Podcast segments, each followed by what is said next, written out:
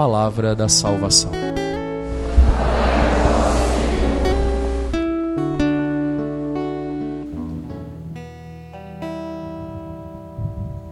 Deus, tu me cercaste em volta.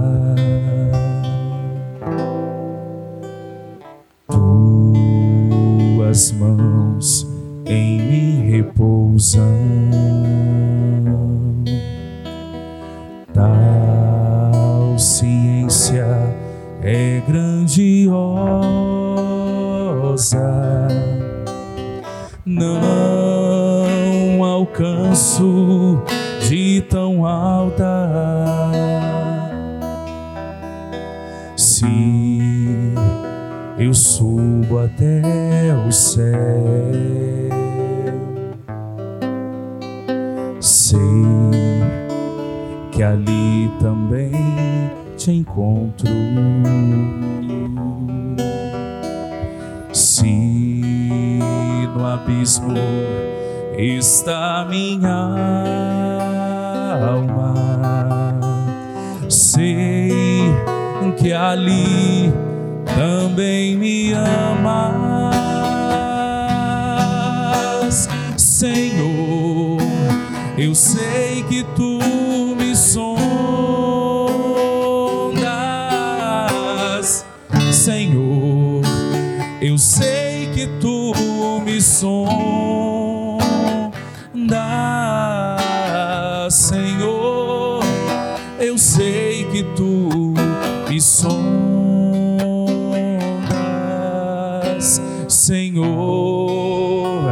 Eu sei que tu me sondas, Senhor. Eu sei que tu me amas, Senhor. Eu sei que tu me amas, Senhor. Eu sei que tu me amas, Senhor. Eu sei que tu me amas. Buscai o Senhor enquanto pode ser achado, invocai-o enquanto ele está perto. Meus irmãos, minhas irmãs, vocês que nos acompanham através das nossas plataformas digitais, neste 25 domingo do tempo comum, depois de percorrermos e de estarmos ainda percorrendo um caminho de amor, de misericórdia, Deus deseja, neste tempo de esperança, falar aos nossos corações, nos chamar, e Ele espera de nós uma resposta. Espera de nós uma resposta que seja amor. Amor ao próximo. Amor este que não se preocupa com o que vai ganhar, mas sim com o que pode oferecer. E oferecendo, com certeza, ganha o mais valioso: estar na presença do Senhor. É isto que neste trecho do livro do profeta Isaías, o Senhor, através da boca de Isaías, quer ensinar o seu povo e ensinar a todos nós. Precisamos apenas do Senhor. Precisamos buscar o Senhor e ao encontrá-lo, realmente descobrir o que é necessário. Por isso o profeta está dizendo para o povo: buscai o Senhor enquanto pode ser achado, invocai-o enquanto ele está perto. Porque o Senhor se deixa encontrar. Porque o Senhor deseja estar próximo de nós. O Senhor deseja realmente renovar conosco a sua aliança, mesmo quando perdemos o caminho. O profeta fala a um povo que voltou as costas para o Senhor, um povo que se esqueceu da aliança, um povo que está exilado e no exílio pergunta onde Deus está e quem é esse Deus que esqueceu de nós. Mas o profeta alerta a esse povo: abandone o que é ímpio, o seu caminho. O homem injusto, as suas maquinações. Volte para o Senhor, que ele terá piedade dele Volte para o nosso Deus, que é generoso em perdão. O profeta diz a esse povo e a nós: quando perdemos o nosso caminho, o desejo do Senhor não é que fiquemos perdidos, mas que voltemos para Ele e encontremos nele toda a resposta para realmente sermos o seu povo não porque nos achamos os melhores, porque fomos escolhidos pelo Senhor. Porque o que é escolhido pelo Senhor é chamado única e exclusivamente para ser sinal de tudo o que Deus é. Porque, meus irmãos e minhas irmãs, os pensamentos do Senhor não são os nossos pensamentos. A vontade do Senhor não é a nossa vontade. Os caminhos do Senhor não são os nossos caminhos, que muitas vezes são egoístas, que muitas vezes são voltados apenas para a nossa vontade. Deus não é assim. Em todo tempo Deus é bom. Deus é bom em todo o tempo. E como filhos, nós devíamos ser assim porque nunca erraríamos o nosso caminho, nunca nos afastaríamos do Senhor e sempre o encontraríamos. Mas na sua infinita misericórdia, este Deus que sonda o mais profundo de nós, esse Deus que nos ama, ele sempre se deixa encontrar. Para que assim possamos ter uma resposta. A resposta que conduz os nossos corações, nos retira de todo o mau caminho. Que o Senhor está perto. Que o Senhor está perto de todo aquele que o invoca. Porque Ele é misericórdia, porque Ele é piedade, porque Ele é amor, é paciência, é compaixão, Ele é bom, Ele é justo em seus caminhos. Assim canta o salmista.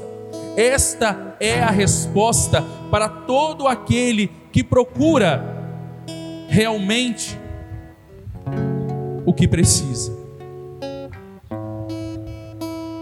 Precisamos saber que Deus é bom e que assim devemos proceder. E isto que devemos buscar como recompensa. Por isso, neste trecho do Evangelho de nosso Senhor Jesus Cristo, segundo São Mateus, Jesus, o Mestre, quer nos fazer refletir. Ao nos contar esta parábola, o Senhor está nos chamando, e ao nos chamar, ele deseja que encontremos a verdadeira felicidade e aquilo que é necessário para sermos felizes. Por isso, conta a parábola de uma vinha, cujo patrão convida em várias horas muitos para trabalharem nessa vinha. e depois dá a todos a mesma recompensa. A vinha é o reino de Deus, o patrão é o próprio Senhor, os empregados somos nós, chamados a fazer parte desse reino e trabalhar neste reino para que realmente, meus irmãos e minhas irmãs, a salvação se torne presente. Trabalhar no reino do Senhor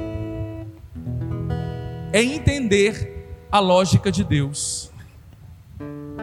A lógica de Deus, o tempo de Deus, não é a nossa lógica, não é o nosso tempo. A lógica de Deus é amor, a lógica de Deus é misericórdia, a lógica de Deus é compaixão.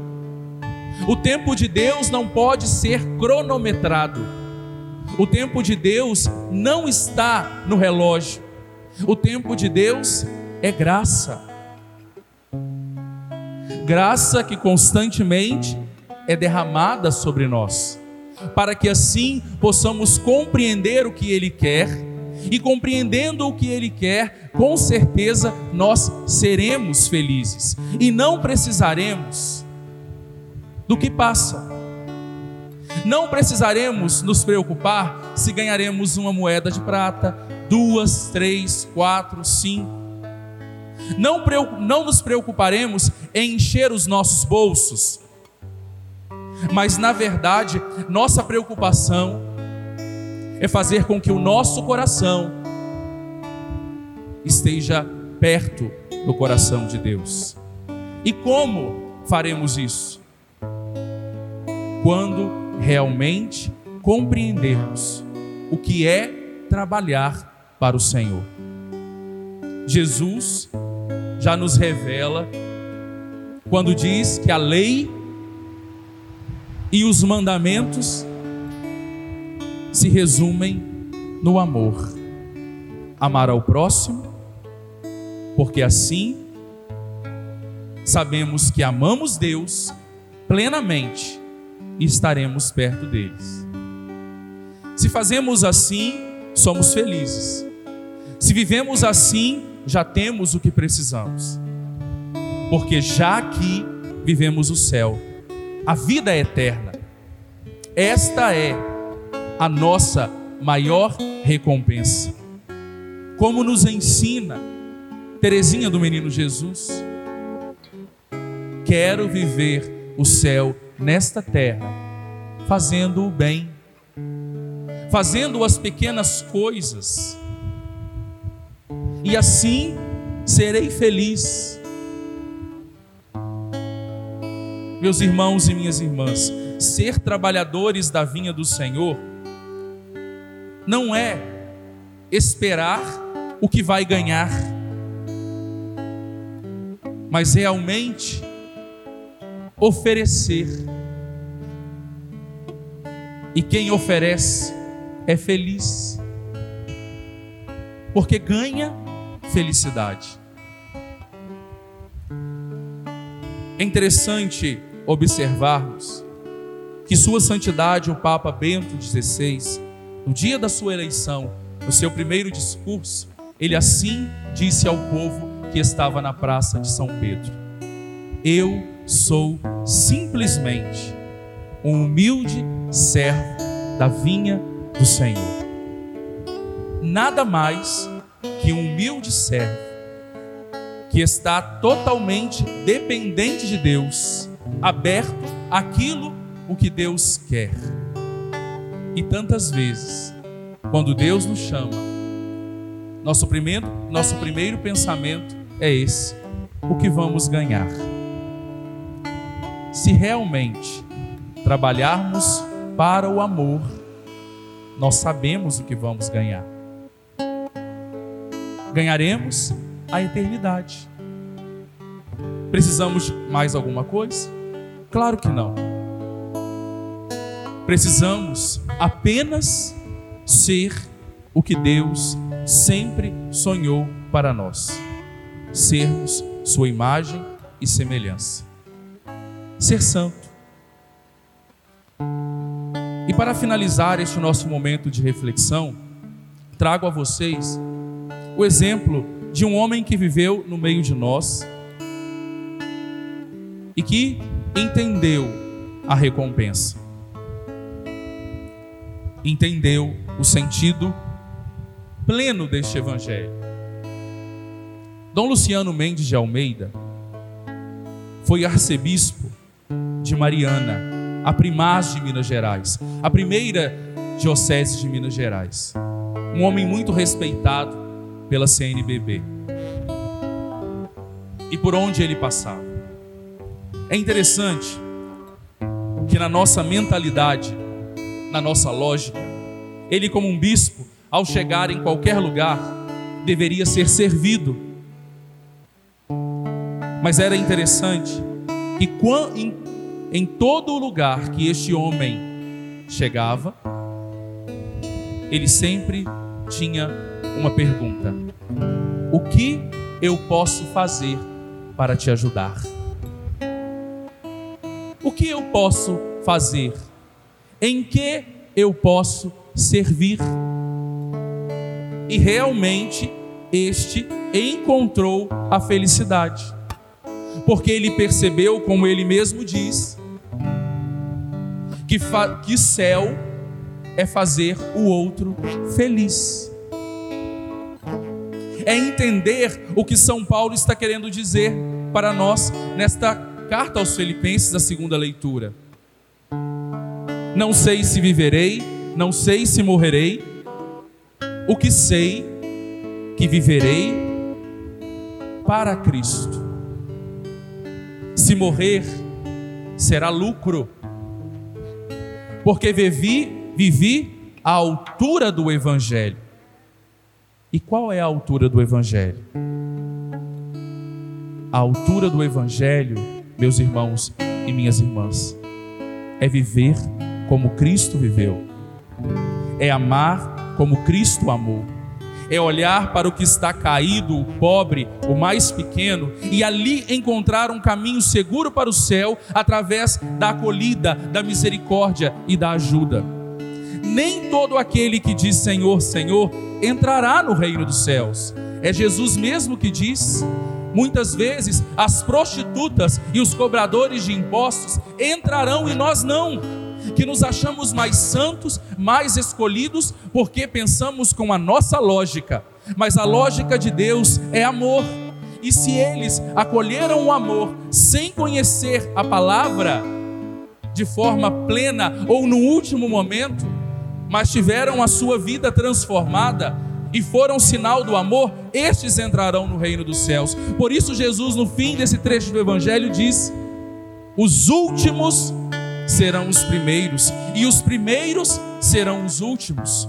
Porque os que consideramos últimos, muitas vezes, têm ações de amor muito maiores do que nós que nos dizemos primeiros, que conhecemos a palavra de Deus como os nossos primeiros pais como o primeiro povo do Senhor, mas não somos sinal do amor de Deus.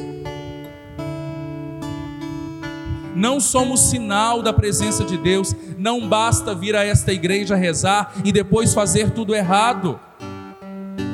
Não podemos mais ser cristãos, não podemos mais ser católicos, água com açúcar. Não é porque, meu irmão, você que está aqui na igreja e você que está em casa, ocupa um banco na igreja, que você já tem um lugar no reino dos céus. Acúmulo de missa não te levará para o céu apenas. Mas entender o que vivemos e celebramos aqui e torná-lo realidade no mundo nos abre as portas do paraíso. Porque não basta trazer decor, lei, mandamentos, normas, rubricas ou versículos bíblicos e depois, me desculpe a palavra, vomitar nas pessoas.